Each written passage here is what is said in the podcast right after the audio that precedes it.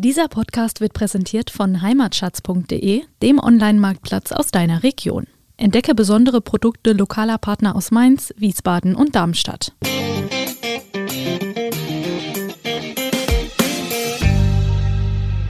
Silvaner gab es früher in Rheinhessen mehr, aber, und jetzt kommt's, Immer noch ist es so, dass nirgendwo anders auf der Welt so viel Silvaner wächst wie in Rheinhessen. Zum Glück. Also wir sind ich lieb, ich lieb ja, das. Ich lieb auch so, ich, ich, mag auch Franken-Silvaner. Ja, absolut. Aber man muss ja auch immer so ein bisschen patriotisch Nein, ich die mag, Fahne hochhalten. Äh, ich mag Silvaner als Rebsorte gern. Ob jetzt in der fränkischen Ausprägung, mhm. rheinhessisch oder auch in der Pfalz, überall wo Silvaner wächst, ich finde ja, Silvaner du bist ein super. Diplomat, das hast du jetzt wieder schön gesagt, ja.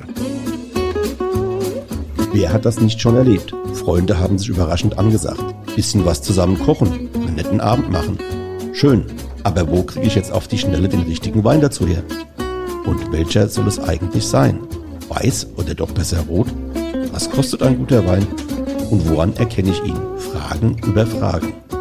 Wir erklären unter anderem, staubt trockener Wein? Warum riecht Wein nach Litschi? Und was haben Pferdeschweiß und Geranien um Himmels Willen mit Wein zu tun? Antworten gibt's von Wein mal eins, dem VRM-Podcast zum Thema. Jede Woche eine neue Folge für Weineinsteiger und alle, die schon immer etwas mehr über Wein, Genuss und allem, was sonst noch so dazugehört, wissen wollten. Am Mikrofon sind René Hart und Tom Elke. Freitagnachmittag, Wein mal eins, Podcast der VRM. Am Mikrofon der René Hart und der Tom Elke. Und heute haben wir ein Thema von Kleinoden und Spitzenreitern. Wir haben uns mal die Anbaugebiete des VRM-Landes vorgenommen. Ja, und das VRM-Land ist ja ein großes Weinland. Ja, also wir haben nicht weniger als fünf Anbaugebiete direkt in unserem Verbreitungsgebiet und dann im Prinzip mit der Pfalz dann noch so ein kleines Schwänzchen, zumindest der nördliche Zipfel ist dann auch noch im VRM-Gebiet. Ja, und an dieser Stelle haben wir es auch schon öfter gesagt, Menschen, die im VRM-Land wohnen, leben weintechnisch im Paradies. Sieht man mal von Mittelhessen, wo wir ja auch erscheinen, mhm. mit dem äh, Gießener Anzeiger und der Neuen Wetzlarer Zeitung. Aber die Gießener und Wetzlarer haben es ja nicht weit in den Rheingau, an die Nahe oder den Mittelrhein und auch nach Rheinhessen und an die Hessische Bergstraße. Das kann man alles noch erreichen. Und wer direkt in einem der fünf genannten Anbaugebiete sein Zuhause hat, bei dem wohnt der Genuss tatsächlich um die Ecke, das muss man so sagen. Ja, das stimmt. Und ähm, aber wir dürfen eine Weinregion nicht vergessen. Ich habe es eben vorhin schon mal gesagt, die Pfalz, ja, so ein bisschen haben wir da auch noch davon. Ich sage nur das Stichwort Zellertal. Mhm. Ja. Und ähm, was man auch sagen muss, ob klein, aber fein wie Mittelrhein und Bergstraße oder groß und vielfältig, eines wie Rheinhessen beispielsweise, eines haben alle gemein, es lohnt sie, ihre Weine und Winzer äh, zu entdecken, oder René? Ja, auf jeden Fall. Also das muss man schon sagen. In all diesen sechs Anbaugebieten gibt es äußerst interessante touristische Angebote, ähm, die auch ein besonderes Weinerlebnis bieten. Also mhm. äh, ich sage jetzt mal als Beispiel die Weinproben, Wanderungen durch die Rebenlandschaft, Weinbergsrundfahrten, Hoffeste, äh, um mal so ein paar Highlights zu nennen. Äh, nähere Auskünfte oder auch äh, so ein äh, Mehrtagesarrangement gibt es bei den Touristinformationen der Regionen, aber auch bei der Stadt- und Gemeindeverwaltung. Ja. Ein Insider-Tipp von mir, die Hauptreisezeit in allen Anbaugebieten ist der Herbst. Ja, das stimmt. Zur Weinlese. Im September und Oktober sind Hotels, Ferienwohnungen und Winzerhöfe proppenvoll, zumal dann auch die herbstliche Landschaft viele Wanderer anlockt. Ja, und das ist reiz, wenn das Laub sich färbt, ist natürlich toll. Auch Indian Summer in äh, den Weinbauregionen. Genau so ist es. Und also wer jetzt die Weinbaugebiete zu dieser Zeit erleben will, sollte sehr frühzeitig mm. buchen. Also ich sage jetzt mal mindestens ein Jahr vorher. Ähm, aber, und jetzt kommt es, auch zu den anderen Jahreszeiten, vor allem Frühjahr und Sommer, sind die Gebiete einer Reise wert. Ja, da hast du was Richtiges gesagt, weil äh, wenn man mal so die Reise im VRM-Land beginnt und äh, wir gucken mal an die Hessische Bergstraße, da lohnt sich der Besuch im Frühling, weil ähm, mhm. Äh, durch das Klima des Oberrheingrabens ist es im Frühling dort besonders mild. Die Tage beginnen früher. Ähm, herrlich, wenn die Mandelbäume ähm, in der Region rosa Farbtupfer verleihen, sage ich jetzt mal. Und den, den äh, Mandelbäumen folgen da die Kirschen, die Aprikosen, die Magnolien. Und äh, die ganze Bergstraße ist da so ein Blühenzauber. Und das oftmals schon, haben wir schon gesehen, März äh, mhm. oder im frühen April. Und dann gibt es die pittoresken Altstadtstraßen, äh, sage ich mal, von Heppenheim, Bensheim, Zwingenberg, äh, Alsbach, äh, Odenwald, auch so ein Thema. Ja. Also neben dem äh, Stadtbummel kann man zwischendrin auch mal äh, Gläschen irgendwo trinken, man kann mhm. einkehren oder ähm, tatsächlich auch durch die Naturstreifen. Ja, und das, du hast den Odenwald eben schon angesprochen. Mhm. Einerseits die, die, die tollen Altstadtsträßchen und dann eben äh, das Naturerlebnis und äh, hier habe ich auch nochmal einen Insider-Tipp. Äh, unbedingt das Felsenmeer oberhalb von Lautertal-Reichenbach im vorderen Odenwald besuchen. Ja, der ist cool. Das ist echt klasse, ja, wer das mal erlebt hat. Äh, also Felsenmeer heißt da tatsächlich, das sieht so aus, als hätten da Riesen mit Steinen gekullert, also mit Felsen ja. gekegelt, ja. Also äh, toll. Ja, aber auch bitte den äh, äh, Bergstresser Weinlagenweg nicht vergessen. Stimmt. Äh, der geht mitten durch die hügelige Landschaft. Tolle Ausblicke für den Odenwald äh, in die Rheinebene. Äh, und am 1. Mai, wir hatten es schon mal in der Folge, äh, wo wir das ein bisschen angekratzt haben, gibt es von den Jungwensern Bergstresser Weinlagenwanderung. Und wenn wir schon dabei sind, neben dem Bergstresser Weinfrühling gibt es vor allem im Frühsommer und im Herbst weitere Weinfeste, bei denen man ähm, den hessischen Wein mal entdecken kann. Also den Wein von der hessischen Bergstraße, ja. Ja, da, äh, ja natürlich. Ja, äh, klar, in Hessen gibt es auch noch den Rheingau, aber wir Eben. sprechen jetzt über die ja. Bergstraße. Also ich glaube, so viel äh, können unsere Zuhörerinnen und Zuhörer Ja, du weißt, ich gebe halt ganz gerne mal den Klugscheiße und das war jetzt gerade mal wieder so ein toller Moment für mich, wo ich sage, jetzt, jetzt habe ich ihn. Ja.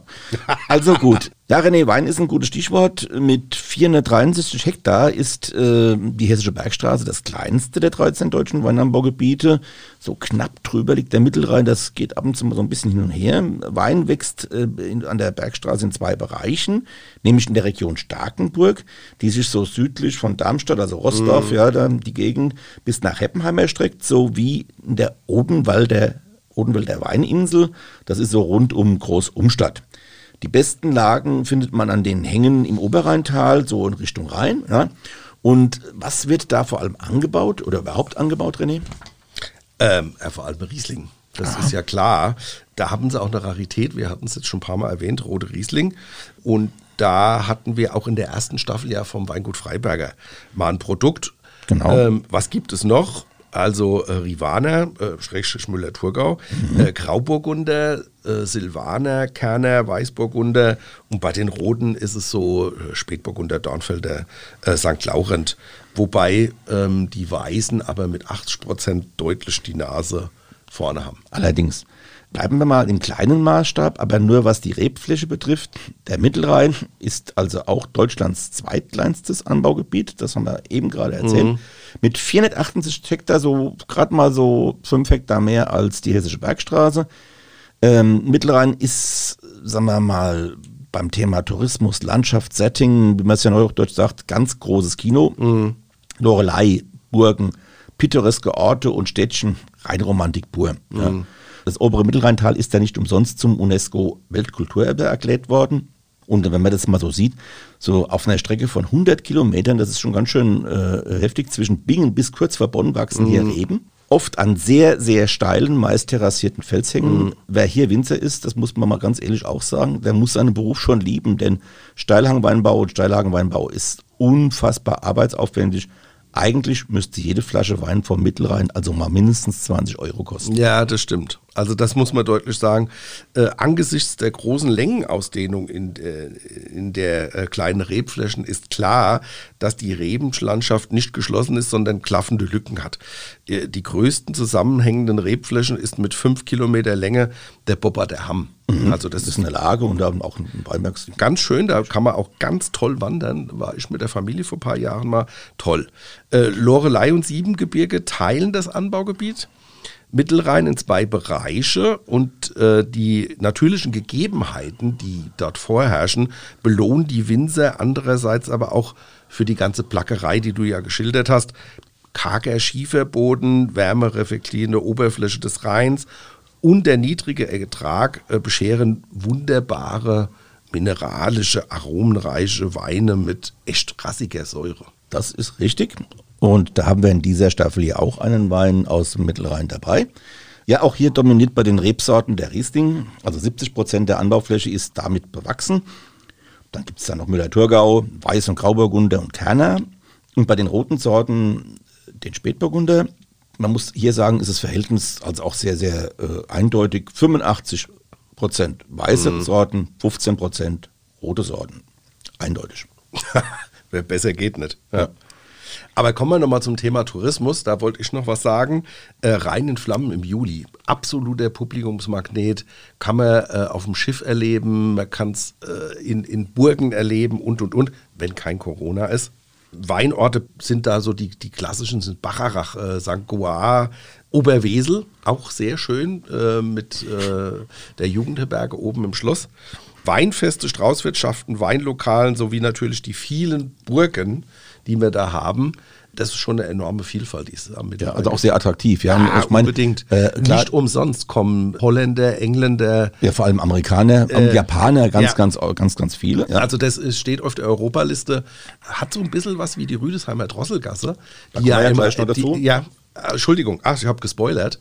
Ja, Wolltest du da noch was nein, sagen? Nein, die Drosselgasse, das ist ja gar kein Thema. Nein. nein, aber das ist äh, international immer noch auf höchstem Niveau, äh, vergleichbar da mit Heidelberg, da muss auch jeder mal gewesen sein, scheinbar. Ja, vor allem bei den Amerikanern und mhm. bei den Japanern, ja. Mhm. So, also Insider-Tipp von mir, mhm. mit einem Linien- und Ausflugsschiff, da gibt es jede Menge. Ja, mal den Mittelrhein vom Wasser aus erleben, ja.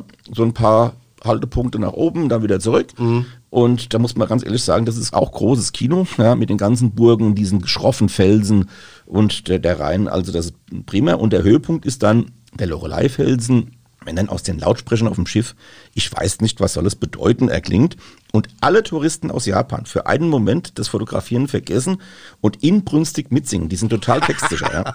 Das Lorelei-Lied scheint also in Japan irgendwas wie so eine zweite Nationalhymne zu sein. Ich, warum habe ich jetzt gerade die Augsburger Puppenkiste im Kopf? Du erinnerst dich ans Walrus. Oh, ich weiß, da ja. Also mit der, mit der Mama Wutz. Genau. Ach, schöne genau. Erinnerung von der Kindheit. Aber auch ich, oh, ich wäre nicht der Weinedecker, ich muss noch was sagen. Äh, ich wäre nicht der Weinedecker, wenn ich nicht noch einen kulinarischen Tipp hätte oder einen önologischen, muss man jetzt sagen. Mhm. Wer den Wein vom Mittelrhein kennenlernen will, der sollte unbedingt äh, Weinforum Mittelrhein mal besuchen. Ist im September ich glaube, um die 100 prämierten Weine warten darauf, äh, ja. äh, verkostet zu werden. Also äh, schöne Nummer. Ja, absolut. Jetzt wechseln wir aber mal den Fluss. Ah. Ja, und kommen an die Nahe. Die mündet ja bei Bingen in den Rhein. Okay, ja. Und ähm, es gab da mal einen Slogan, äh, ich glaube, den, den haben sie aktuell nicht mehr, aber Nahe Wein ein Edelstein. Und äh, da muss ich sagen, angesichts der immensen Boden- und Gesteinsvielfalt mhm. entlang des Flusslaufs sind die Weine von dieser landschaftlich ungemein reizvollen Region tatsächlich flüssige Edelsteine. Das kann man absolut sagen.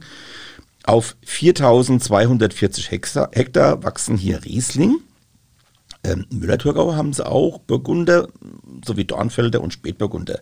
Leitsorte, aber auch hier, wie an der Bergstraße und am Mittelrhein, eindeutig Riesling. Mhm. Und den gibt es hier in der Vielfalt und Güte wie in kaum einem anderen Anbaugebiet. Das muss man sagen, durch diese Bodenvielfalt, da passiert ganz, ganz viel. Bodenvielfalt, äh, Tom, das war das Stichwort. Wir haben da Schiefer, wir haben vulkanischen Porphyr und Melaphyr.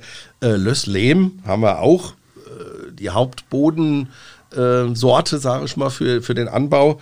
Und gerade diese unterschiedlichen Unterlagen prägen vor allem den Geschmack des Rieslings. Mhm. Und ein Beispiel dafür hatten wir ja mit dem wunderbaren Lagenriesling von Jakob Schneider aus Niedernhausen, den wir in der ersten Staffel schon vorgestellt hatten.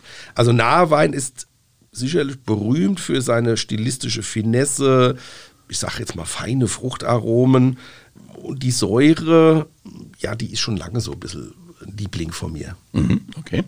Ähm, aber jetzt mal, René, was fällt dir jetzt mal abgesehen von einem Wein äh, zur Nahe noch ein? Äh, Kurstätte, Wellness. Okay. Also fast so vielfältig wie, wie der Riesling. Äh, wir haben äh, Bad Kreuznach, wir haben Bad Münster am Stein, wir haben Bad Sobernheim, ähm, solehaltiges Wasser aus Heilquellen, Radonstollen, Felgekur, äh, Vinotherapie und ich glaube, es gibt keine Wohltat für den Körper und Seele, die man dort nicht genießen kann.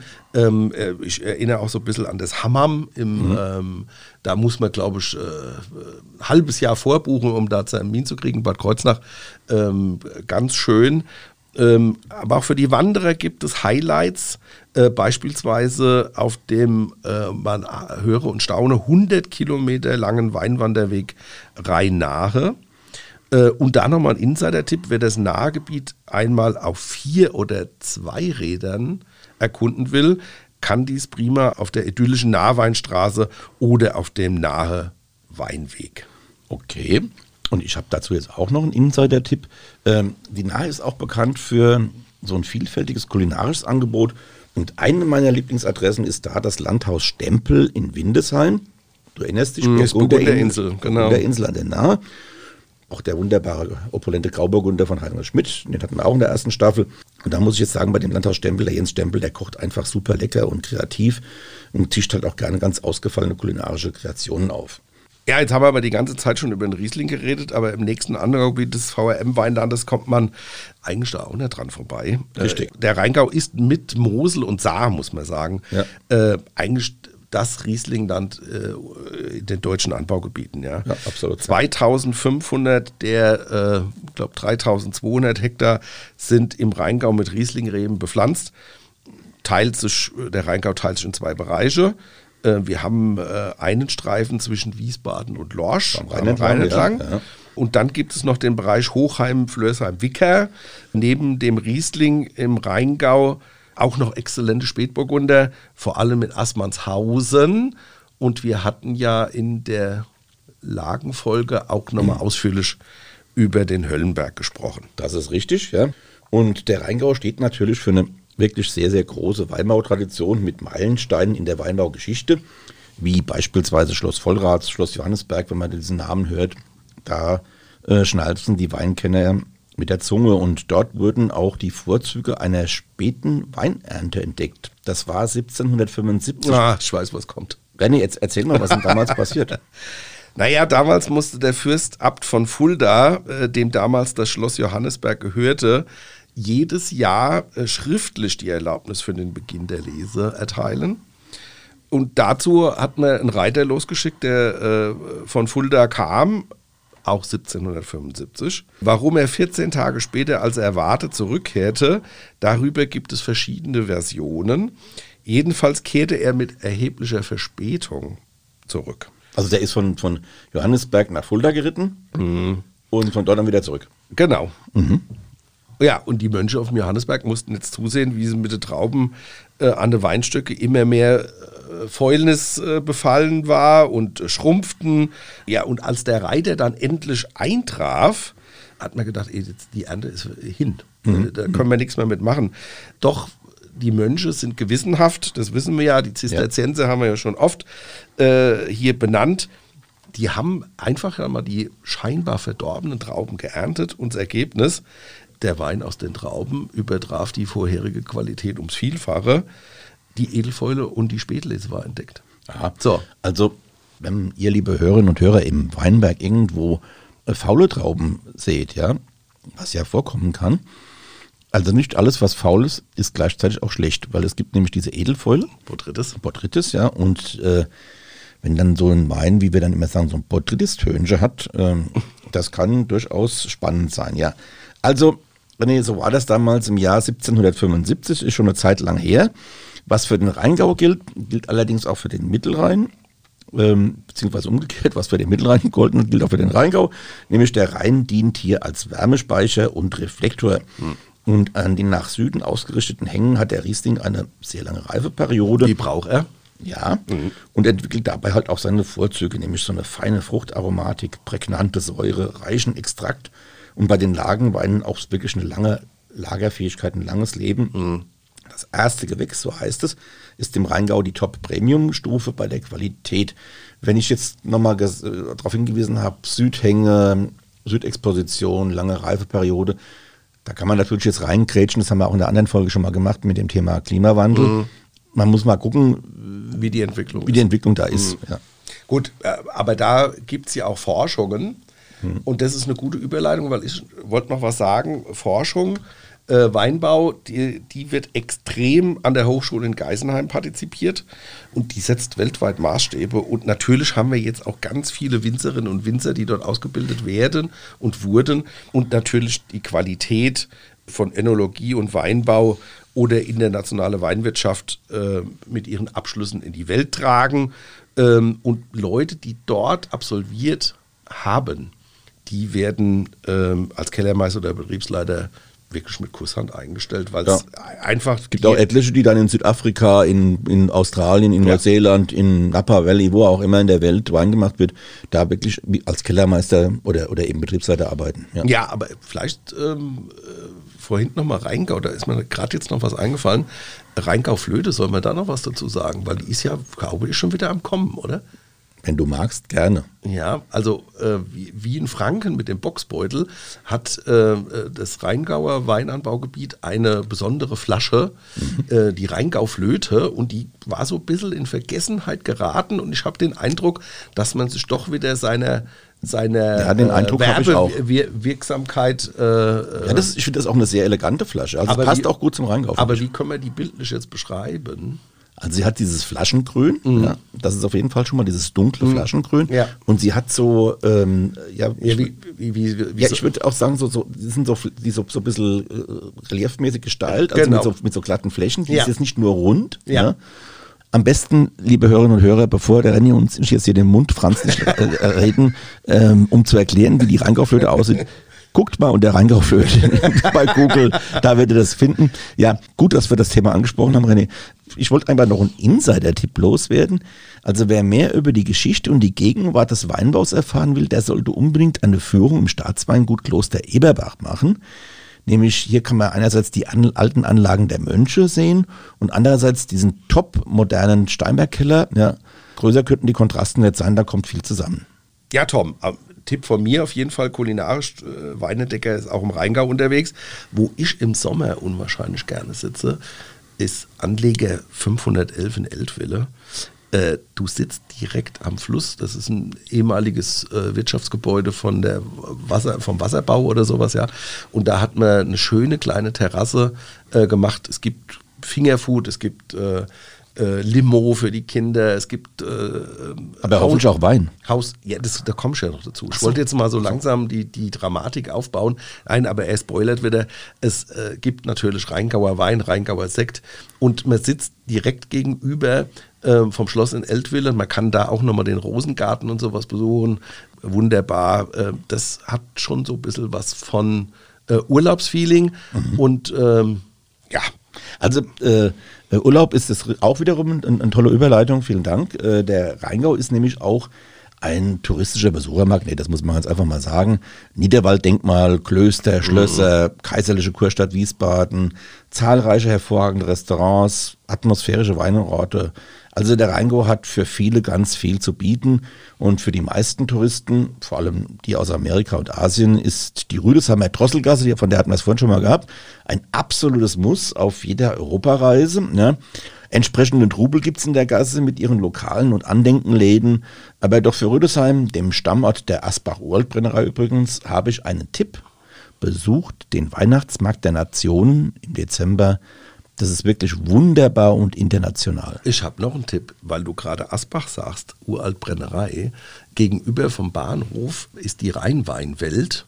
Mhm. Und zwar hat da äh, der Betreiber sozusagen die alten äh, Fässer aufgeschnitten, die alten, äh, wie soll ich sagen, die alten äh, Behältnisse von, von Asbach und hat da äh, Automaten installiert, wo man mit Coins verschiedene Proben äh, nehmen kann und kann die Weine dort auch exklusiv kaufen. Und die haben auch so, ein, so, eine, so eine kleine, so einen kleinen Showroom, wo man eine Kleinigkeit essen kann. Und die haben unwahrscheinlich viel Spezereien. Mhm. Ähm, im Angebot. Also das reicht jetzt auch schon mal von Sardellen über Öl oder sonst wie.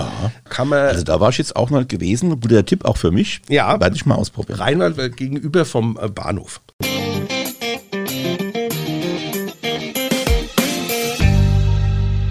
Hier ist sie wieder, wie in jeder Woche, unsere Weinentdeckung für euch. Das ist ja der Weinsinn! René, jetzt haben wir mit dem nächsten Wein eine absolute Premiere. Nämlich wir fahren in den Mittelrhein oder an den Mittelrhein, so muss man es ja sagen. Und zwar haben wir im Glas einen 2020er Kauber Blüchertal Petit Arvin Spätlese Trocken vom Weingut Wolfgang Hillesheim in Kaub. What? Ja, äh, René Watt ist eine gute Frage in dem Sinne, weil es gibt hier einiges äh, Interessantes und auch Ungewöhnliches zu erklären. Und dann fangen wir einfach mal mit der Rebsorte an, Petit Arvin. Das ist nämlich eine alte weiße Rebsorte aus dem Wallis, wird auch im Austertal in Italien angebaut und die wurde in der Schweiz also diese Rebsorte, Petit Arvin. Ja, ja Berner, deswegen kleiner Schweizer. Ja, klar, Berner, ja. Also ja. Okay, zum Weißwein des 21. Jahrhunderts gekürt. Oh Man Gott. höre und staune. What? Der Wein zeichnet sich durch seine sehr lange Lagerfähigkeit aus. Der Winzer Wolfgang Hillesheim, aus, dem, äh, aus dessen Gut dieser Wein stammt, hat gesagt, uns hat diese Rebe so begeistert, dass wir ihn in Kaub angepflanzt haben. Okay. Das war, die erste Ernte gab es da 2009. Das heißt, in den gibt es jetzt schon ein paar Jahre in Kaub. Ich bin über diesen Wein und über das Weingut gestolpert bei einer DWI-Pressereise. Wie auch sonst. Ja. So. Also egal. Vielleicht stoßen wir mal kurz an mit diesem Wein. Aber ist das, äh, war das Versuchsanbau oder wie? Oder Ähm, hat er eine Zulassung jetzt? Bin ich mir nicht ganz sicher, müsste ich nur mal nachfragen. Machen wir mal Faktencheck. Weil das ist ja schon. Weil für Deutschland kann ich mir kaum vorstellen, dass Petit Avin zugelassen ist äh, in, in, in der Rebsortenliste. Ja, muss ja immer auch für Bu Bundesland zugelassen Ja, eben. So. Ja. Aber das, das checken wir noch. Vielleicht äh, reichen wir es bei Gelegenheit nach. Jetzt zum Wein selbst. Also ich muss sagen, hat eine ungeheuer feine Nase. Ähm, welche Früchte riechst du? Welche Aromen riechst du, René? Ja, ich habe äh, Apfel, aber auch äh, äh, Südfrüchte.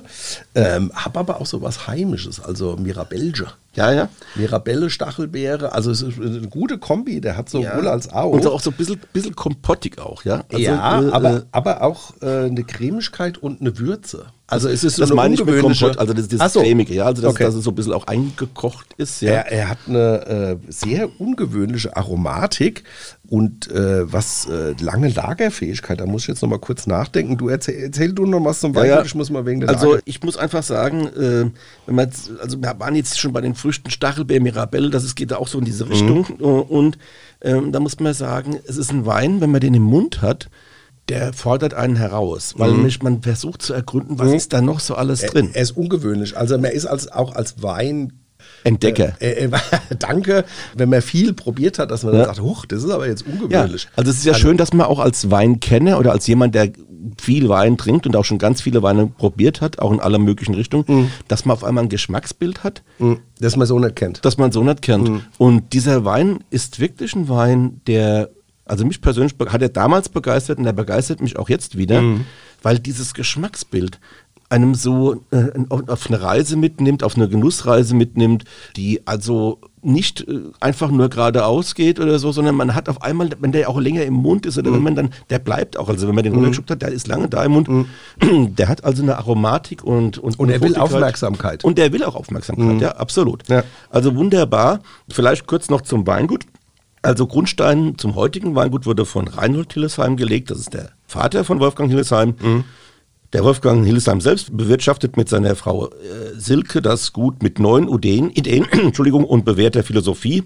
Innovation und Qualität sind Schlagworte dieser Philosophie und Innovation, da ist ja Petit Arvin durchaus ein Beispiel dafür. Ja. Also wer so eine Rebsorte anpflanzt, der ist jetzt nicht nur jemand, der sagt, äh, bei uns gibt's nur Riesling und sonst nichts. Äh, aber, äh, auch nochmal so Innovation, also gerade in Kaub. Ja. Äh, in, innovativ waren die Damen und Herren da schon immer. Ich erinnere nochmal an die äh, äh, Republik Flaschenhals.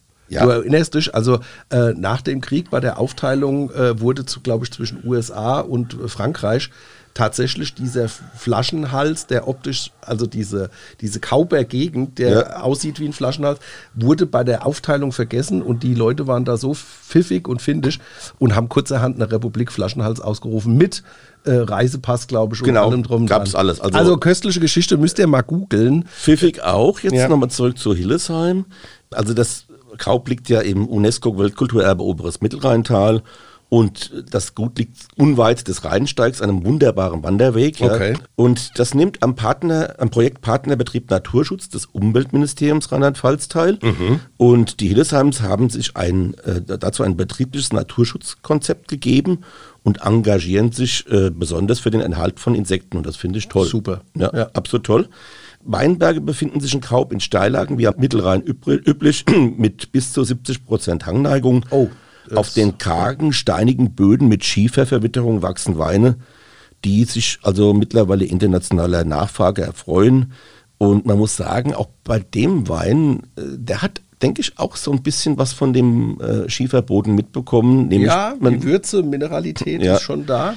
Zu den Daten zum Schluss äh, 7,3 Gramm Restzucker, 6,6 Gramm Säure, Hartsche süße Säureregel und Alkohol 12,0 Volumenprozent, das ist sehr moderat, passt prima.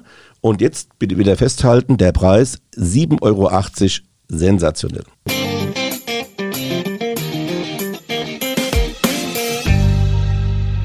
Kommen wir mal zurück zu den Anbaugebieten. Wir verlassen den Rheingau und äh, kommen in unsere Heimat, Rheinhessen. Wo fangen wir da an? Es sind ja fast 30.000 Hektar Weinberge, die wir da. Äh also, es ist nicht nur das größte Weinanbaugebiet, sondern auch ein ganz altes und traditionsreiches. Das wissen wir am besten. Denn in unserem Heimatort Nierstein ist die älteste deutsche Bekannte. bekannte Weinbergslage. Das hatten wir ja auch schon mal, dass die urkundlich äh, Erwähnung in den Klöstern mit den Schenkungen, Ja. das hatten wir ja. Und da geht es in Nierstein um die Niersteiner Glöck, die 742 erstmals beurkundet wurde. Also es gibt sicherlich, äh, wie auch in anderen Anbaugebieten, viel ältere, also da wurde Weinbau schon viel früher Ja. betrieben, aber es ging ja darum, seit wann ist es bekannt, ja. Genau. Und Oder beurkundet. beurkundet, ja. Und das waren ja damals diese Schenkungen an Klöster meistens und das ist das Jahr 742. Ich übrigens fahre ein Auto mit dem Kennzeichen Strich N für Nierstein 742 wegen der Glück. Nein, Da siehst du mal. ein Geheimnis gelüftet. Eben. Echt wahr? Ja, natürlich. Ich, wir gucken nicht. Dummerweise hat ein Freund meines Sohnes mir das MZ äh, vorne weggeschnappt. Mhm. Ich fahre jetzt mit Bingen, also für BIN, für Bingen, ja, ist ja möglich im Landkreis Mainz-Bingen. Also Mhm. Okay. BIN N42, das ist der Elke mit der Glöck. Fantastisch. Also, kehren wir zurück und zwar Städtequadrat. Rheinhessen, Bingen, Mainz, Worms, Alzey. So ungefähr kann man es äh, umschreiben. Es ist eine ungeheure Vielfalt, die wir in den Weinbergen haben. Die Hänge an den Rheinterrassen mit berühmten roten Hang, den hatten wir ja auch schon. Das auch touristisch so reizvolle Alzeyer Hügelland, rheinhessische Schweiz oder ähm, Wonnegau im Süden. Überall gibt es völlig unterschiedliche Weine, die ihre Herkunft verraten. Ja, und Herkunft ist wiederum ein super Stichwort. Äh, Also der René ist heute super gut drauf, der gibt mir permanent geile Stichworte. Maxima Herkunft nennt sich nämlich, da sind wir wieder bei Winzerzusammenschlüssen, hatten wir in einer anderen Folge gehabt, ein Zusammenschluss von jungen, vor allem jungen Winzern, aber auch traditionsreichen Betrieben. Und dieser Zusammenschluss, der steht eben für Authentizität, für Regionalität und Qualität. Das muss man ganz einfach sagen. Ähm, Ja, Sie stehen, ja. stehen auch, aber dann äh, keine Zukunft ohne Herkunft, das ist so, ein bisschen dieser, Ja. dieses, dieser Gedanke, ja. Man muss wissen, wo man herkommt und man muss auch die eigenen Stärken kennen und die dann auch darstellen. Ähm, und ähm, da muss man sagen, jetzt auch hier, ähm, die rheinhessischen Winzer gelten und galten schon immer als innovativ, ja, haben da ganz viel angestoßen. Beispielsweise gab es hier die ersten, mit die ersten Öko-Weinpioniere in der Republik. Und aktuell gehen rheinhessische Winzer beim Anbau pilzwiderstandsfähiger Rebsorten, also die sogenannten Piwis, genau. ziemlich stark voran. Äh, Und mit Qualitätsoffensiven wie der Selektion Rheinhessen setzte man schon in den 90er Jahren Maßstäbe. Allerdings hat Rheinhessen auch heute noch mit dem Süß- und Billig-Image aus den 60ern und 70ern zu kämpfen. Aber ich denke, so die aktuellen Weine sind wirklich gute Argumente, diesen Kampf zu gewinnen.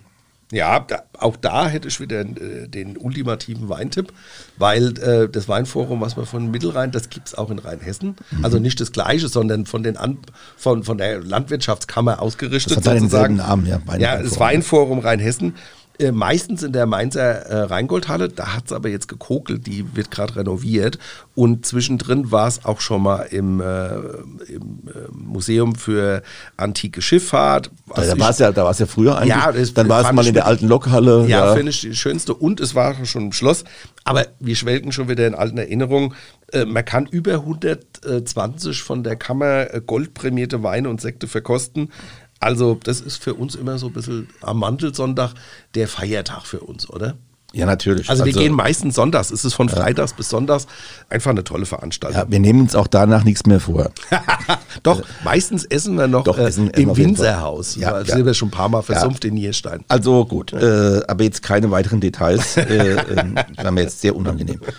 Ja gut, also bei den Rebsorten ähm, dominiert äh, in, auch in Rheinhessen, aber erst seit einigen Jahren der Riesling. Früher äh, war eben der Müller-Thurgau Ja. in der Pole Position. Die traditionelle Rebsorte Rheinhessens, das muss man der Stelle mal sagen, ist allerdings der Silvaner. Ähm, dessen Stern ist so, so ein bisschen am Sinken gewesen. Mm. Gab dann die Initiative RS, ja, okay. Mittlerweile äh, gibt es auch Spezialisten, ja, ähm, mit den Teschke, mhm. die dann Super Silvaner machen, ja. Auch die Julia Schüttler hat jetzt einen rausgehauen. Müssen wir mal zusammen probieren, hat es mir letzt gegeben.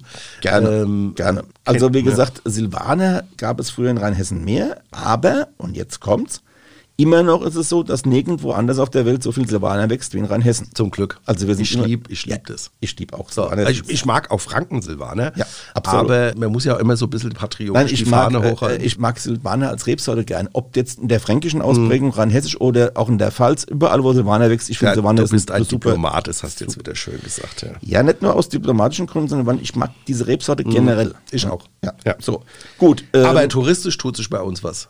Allerdings. Das haben wir ja die letzten Jahre. Äh, Hiffeltouren haben wir jetzt auch schon ein paar Mal erwähnt. Ich bin auch jetzt schon selbst ein paar gelaufen. Mhm. Also Hiffel sind bei uns die Hügel. Mhm. Es gibt da Premium-Wanderwege, ein gutes Radwegenetz, äh, Landschaften und natürlich auch viele Angebote in den Städten, äh, die, die vier, die ich vorhin genannt habe. Ähm, Highlight oder eins der Highlights, äh, Nibelungenfestspiel in Worms. Also ja. das ist ja international, ja. Äh, nicht zu vergessen, die ganz vielen Hof- und Weinfeste, Straußwirtschaften, Gutschenken, Urlaub auf dem Winzerhof, man kann auf dem Rhein schippern. Also man könnte jetzt noch vieles benennen. Ihr guckt doch einfach mal auf die Rheinhessen-Seite. Also Rheinhessen-Tourismus hat ja da einiges zu bieten. Und die Rheinhessen sind sehr gesellige Leute. Das muss man auch sagen. Bei uns wird zusammengerutscht. Mhm. Ja. Ich habe auch noch einen Insider-Tipp. Stichwort den Wein dort erleben, wo er wächst ich kann nur sagen, was mir unwahrscheinlich gut gefällt, ist zum Beispiel die geniale Weinpräsentation Bechtheimer Pilgerpfad. Mhm. Ähm, da gibt es so äh, Chetons, die man sich am Eingang äh, kaufen kann, zehn Stück und dann äh, kann man bei den Winzern am Häuschen sozusagen vergünstigt die Weine probieren und die haben meistens auch ein fantastisches Speisenangebot.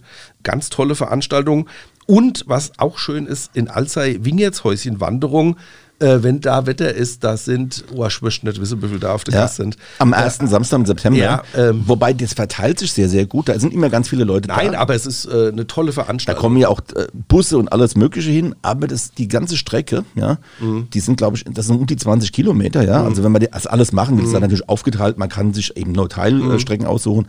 Und es ist ein super Angebot mit auch kulinarisch, Musik, Kultur, da ist alles geboten. Also unter freiem Himmel genießen kann man in Rheinhessen also auch. Wir sind am Ende unserer Tour, René. Ja, eins haben wir noch oder, vergessen. Oder wolltest du als Pfalz-Spezialist noch zwei Worte zur Pfalz sagen? ja, zur Pfalz Zwei Worte zur Pfalz. Wie soll ich das hinkriegen? Nein, du hast recht. Also eigentlich also, müssten wir für die Pfalz eine eigene Sendung ja, machen. Ja, das müssen wir unbedingt. Vielleicht nehmen wir das uns vor, dass wir sagen, wir, wir grüßen unsere Pfälzer äh, äh Freunde. Vor allem die im Zellertal. Ja, das wollte ich jetzt gerade noch sagen. Für uns in Rheinhessen ist natürlich äh, das Zellertal ganz im Süden. Äh, für die Pelzer ist es äh, äh Nordrhein, äh, keine Ahnung. Also für die ist es Demarkationslinie. Ja, aber es gibt ganz tolle Handreichungen zwischen Rheinhessen ja, und Pfalz und die, die, spielen sich genau im, im Zellertal, Zellertal ab. ab. Also ja. da hat man sich zusammengefunden. Ja. Wir hatten es, glaube ich, in der ersten Staffel auch schon mal mit dem Open Friday im Zellertal. Ja. Ähm, also da weiß man oft mal jetzt nicht, ist man jetzt in Rheinhessen oder ist man eine Pfalz und, und die Winzer dort, die haben. Man hört es an der Sprache. Findest du jetzt? Nein, das war ein Kick. das hast du mich wieder durcheinander gebracht. Also äh, im Zellertal, ähm, äh, Schwarzer Herrgott. Tolle Gegend, tolles Wandergebiet, und wie gesagt, Gastronomie hier, hier, ist also alles geboten. Ja, ist alles geboten. Ähm, hier trifft Rheinhessen auf die Pfalz und die Pfalz auf Rheinhessen und ja, überhaupt keine Berührungsängste. Und es gibt darüber hinaus noch ein bisschen mehr Pfalz, aber das können wir jetzt nicht alles machen, weil mehr, wir sind jetzt wirklich. Mehr Pfalz. Ich, ich, ich, ja, ich komme wieder. Du hast die Frage gestellt und wenn ja, ich dann erzählen will, darf zwei, ich nicht. Zwei Worte habe ich. Zwei, ja, zwei Worte, genau. Ich zur Pfalz, zwei Worte. Also, lange Rede, kurzer Sinn. Tom äh, fasst zusammen. Wir haben eine Reise durch das VM Weinland gemacht, durch fünf Anbaugebiete wenn man das jetzt alphabetisch ein bisschen ordnet, habe hab ich das auch gemacht. Äh, Heppenheimer äh, Hessische Bergstraße haben wir begonnen, dann hatten wir den Mittelrhein gehabt, ja. Äh, vom Mittelrhein äh, sind wir weitergeschippert an die Nahe. Dann waren wir im Rheingau und zum Schluss in Rheinhessen. Ein bisschen Pfalz haben wir mitgenommen. Der René hat da noch mal zwei Worte zu gesagt. Ja, äh, und ich hoffe, euch allen hat diese Weintour gefallen. Und, am, und jetzt gibt's den absolut letzten und ultimativen Insider-Tipp von mir. Am besten ist, ihr macht das alle mal selbst. Fahrt dahin, erlebt die ganzen Ja. Gebiete mal, ist echt super. Ja, und äh, dann hat man auch was zu erzählen. Allerdings. So, und ich mache noch einen kleinen Ausblick und äh, mir krummelt der Magen, ich weiß auch warum, allein wenn ich den Titel sehe. Wein und Speisen, eine Entdeckungsreise mit Überraschung, haben wir mal gesagt. Also wir erklären nochmal intensiver, was sind gute Wein-Food-Pairings. Genau. Also da dürft ihr euch drauf freuen. Und der René ist ja nicht nur ein guter Weinentdecker, der ist auch ein fantastischer Küchenchef. Also ich bin mal gespannt, was er da auspackt. Mir bleibt noch zu sagen, wenn ihr Fragen, Anregungen habt, Mail an weinmal1.vrm.de. Und ja, was wollte ich noch sagen? Ach so, ja, ähm, tschüss. René. macht's gut.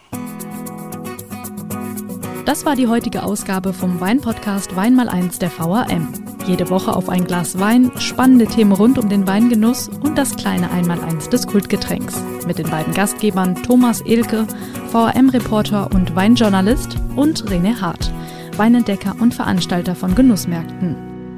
Ihr wollt noch mehr spannende Geschichten, Reportagen und News aus eurer Region? Dann probiert doch einfach mal unser Plus-Angebot aus. Einfach reinklicken unter vam-abo.de slash podcast. Angebot der VRM.